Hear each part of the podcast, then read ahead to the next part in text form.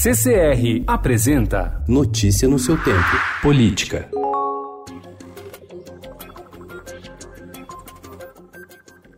O ministro da Justiça Sérgio Moro afirmou ontem ao Estadão que vai propor ao presidente Jair Bolsonaro o veto à criação do juiz de garantia, medida aprovada no Senado esta semana como parte do pacote anticrime. Entidades que representam a magistratura também são contra a criação da regra que, na prática, determina que cada processo penal seja acompanhado por dois juízes, um responsável pela condução do processo e outro pela sentença.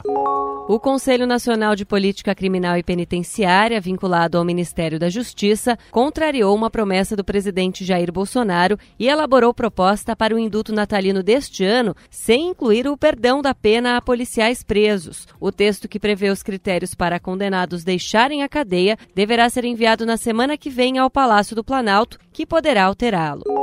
O Ministério Público de São Paulo abriu um procedimento para analisar a legalidade de uma medida tomada pela mesa diretora da Assembleia Legislativa do Estado de São Paulo, que destinou 10,12 milhões de reais para pagar um bônus de Natal aos servidores. Na quarta-feira, o Estadão revelou que 3.266 servidores ativos da Assembleia vão receber 3.100 reais a mais no seu auxílio alimentação em dezembro. O valor mensal do benefício é de 634,14 reais. Sem ser questionado sobre o assunto, o presidente Jair Bolsonaro voltou a falar ontem das investigações sobre o assassinato da vereadora Marielle Franco e de seu motorista Anderson Gomes em março de 2018.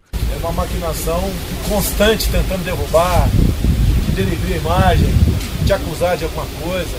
No caso Marielle do Rio de Janeiro, que não acabou ainda, outras acusações virão, armações, sabe de quem.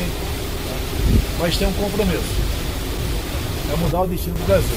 Notícia no seu tempo. Oferecimento CCR